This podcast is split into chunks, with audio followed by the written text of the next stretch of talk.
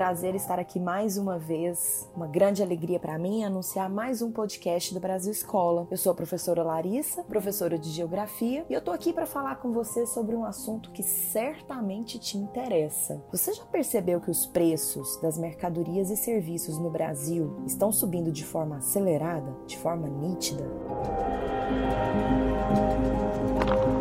E onde é que você percebeu isso? Foi no preço dos combustíveis, energia, comida? Então, infelizmente, essa é uma realidade para nós brasileiros, certo? Vamos falar sobre isso aqui hoje. Por que no Brasil tudo está tão caro. Mas antes de começar o nosso bate-papo, eu quero te fazer aqui um convite. Se você está ouvindo esse podcast, mas ainda não segue o Brasil Escola na sua plataforma digital preferida, faça isso. Siga-nos e você vai ficar por dentro de todos os nossos conteúdos em formato podcast. Vamos lá? Então,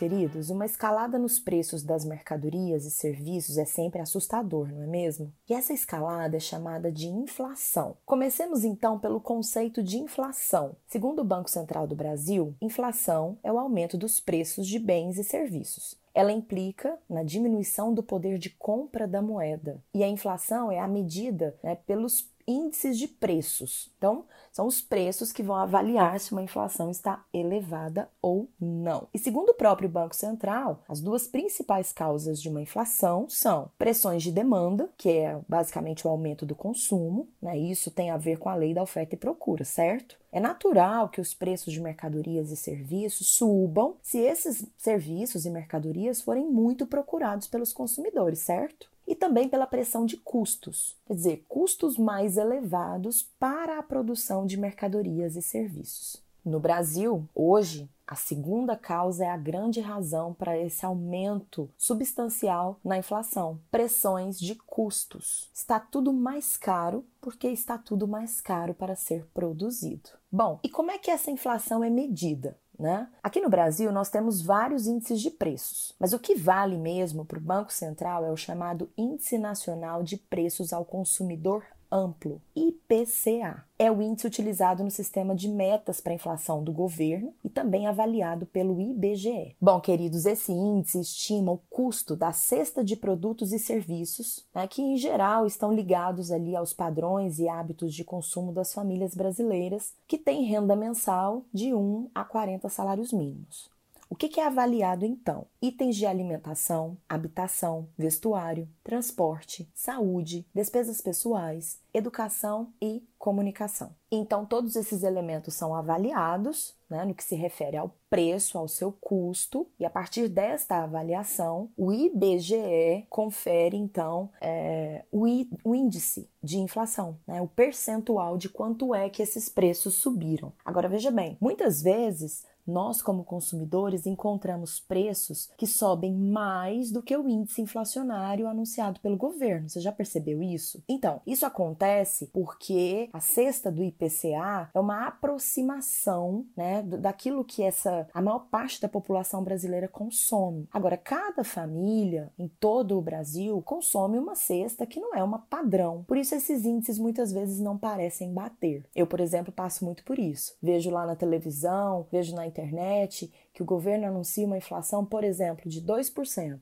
Mas como pode isso se no mercado a gente vê os índices de mercadoria subindo mais do que isso? Porque é tudo aproximado, certo? Bom, e como eu já disse, essa apuração do IPCA é feita por uma entidade externa ao Banco Central, nesse caso, o IBGE. Ele acaba sendo responsável por dar credibilidade a esses índices anunciados pelo governo.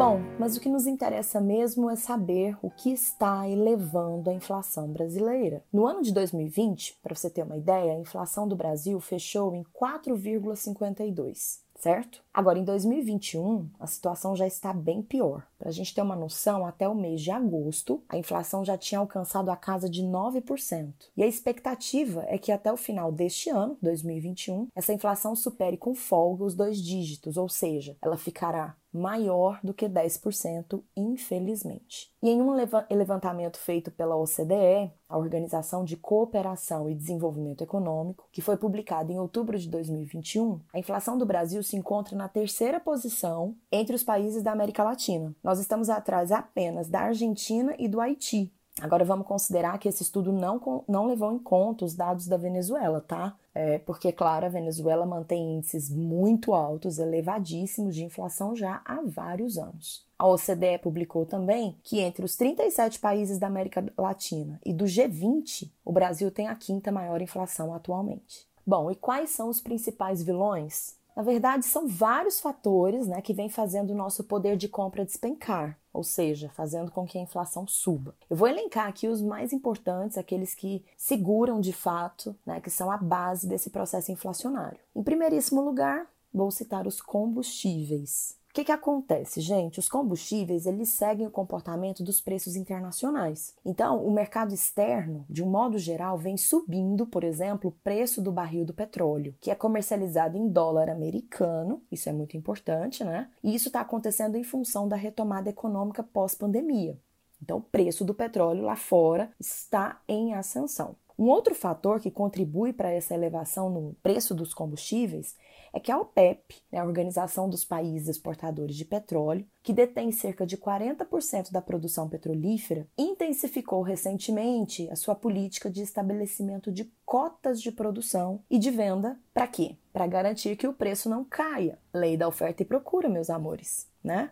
E mesmo que o Brasil tenha sua autossuficiência na produção interna de, do petróleo que utiliza, é, o preço do nosso petróleo ditado pela Petrobras está vinculado ao preço do barril no mercado internacional. Ou seja, sobe lá fora, sobe aqui dentro. Um outro elemento é a desvalorização da nossa moeda. Exatamente, a desvalorização do real frente ao dólar, né? É, esse não é um padrão muito recente, nós estamos percebendo uma desvalorização do nosso real a partir já do ano de 2017. E aí, queridos, a partir do momento que essa desvalorização acontece, ou seja, à medida que o dólar sobe, né, nós vamos ter impactos diretos no preço dos combustíveis, como eu já disse, né? E isso acaba tendo interferências negativas nos preços de praticamente todos os outros produtos. Porque se os combustíveis sobem, sobe então o transporte das mercadorias, os famosos fretes, por exemplo, certo? E além, claro, né, de subir imediatamente o combustível, nós vamos chegar aos alimentos, que é um outro vilão da inflação elevada do Brasil atualmente. Bom,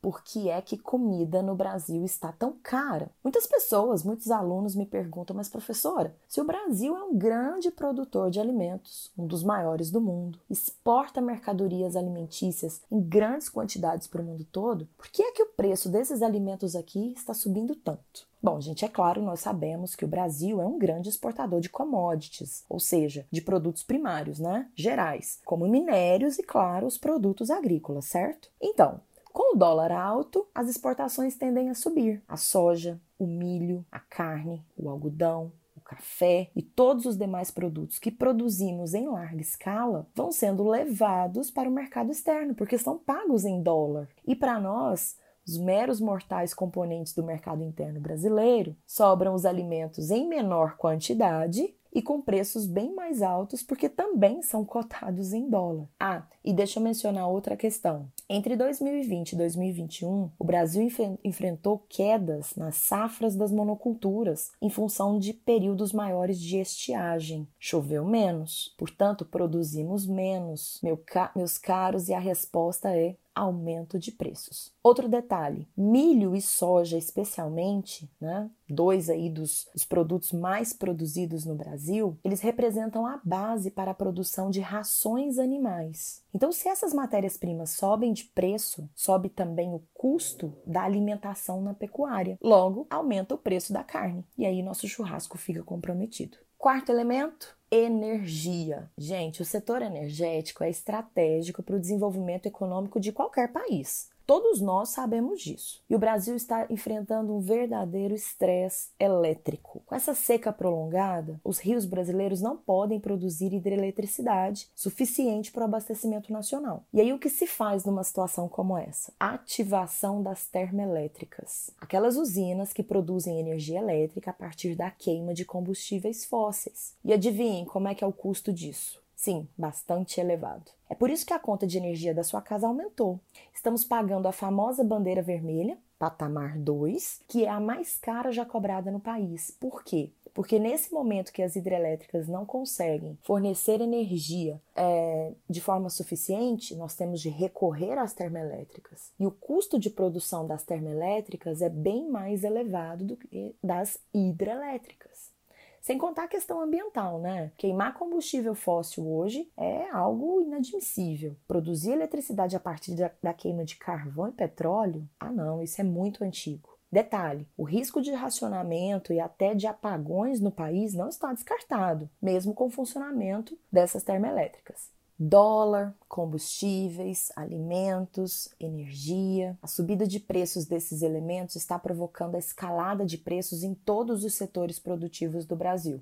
É por isso que os preços de tudo parecem estar subindo tanto. Né? Esses seriam os quatro pilares dessa problemática.